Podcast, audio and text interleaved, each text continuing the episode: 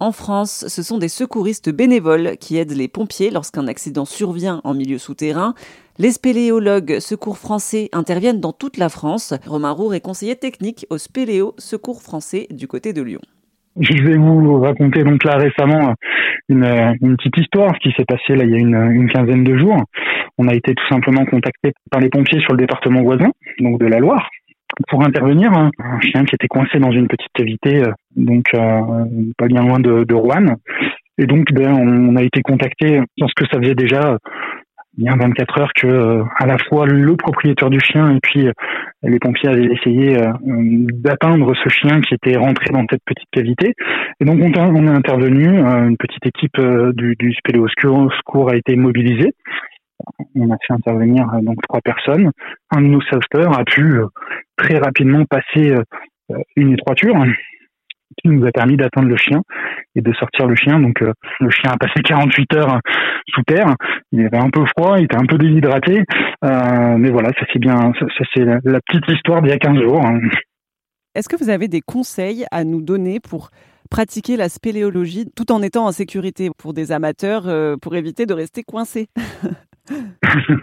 le meilleur conseil qu'on peut vous donner, c'est qu'aujourd'hui, on a des dizaines et des centaines de clubs en France, euh, de gens passionnés, littéralement de passionnés.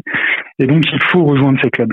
Ce sont des associations qui euh, sont ouvertes à tous, à toutes et à tous. Et, l'idée, c'est euh, ça, c'est ça, c'est d'ailleurs c'est d'aller se former avec avec ces clubs en fait, on, on est tous, euh, on est tous entre guillemets formés par nos euh, par nos pairs dans cette activité.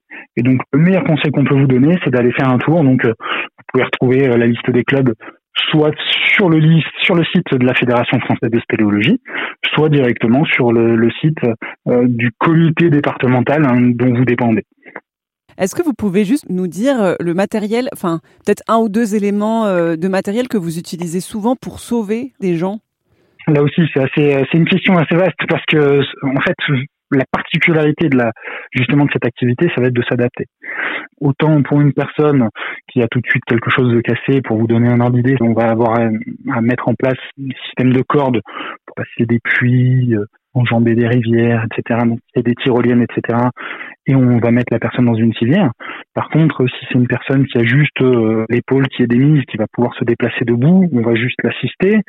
Euh, donc euh, on va avoir besoin de moyens plutôt humains et de soutien.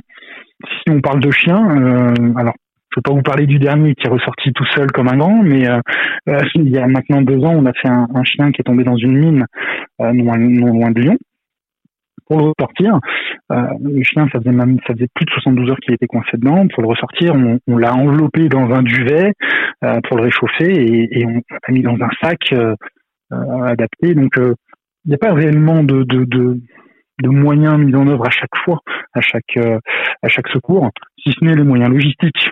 Voilà, mais il n'y a pas, on s'adapte. Et c'est la particularité de cette activité, et c'est ce qui en fait aussi son attrait, c'est sa, technicité et, et ses différentes facettes. Quand on est coincé dans une, dans une cavité, est-ce que quand on appelle les secours, ça capte toujours? Ou est-ce que c'est possible de se retrouver euh, coincé bah, sans réseau en fait? Alors malheureusement, effectivement, le réseau, réseau téléphonique ne passe pas sous terre. Donc pour déclencher les secours, il va falloir qu'au moins une personne euh, ressorte de la cavité. Alors c'est plutôt conseillé de, pratiquer à quatre pour que justement deux personnes sortent et une personne reste avec euh, avec la personne euh, blessée. Et il va falloir ressortir de la cavité pour utiliser le réseau téléphonique. Les spélés au secours français sont donc agréés par l'État pour les opérations de secours dans les cavités naturelles ou artificielles, des cavités qui sont noyées ou à l'air libre.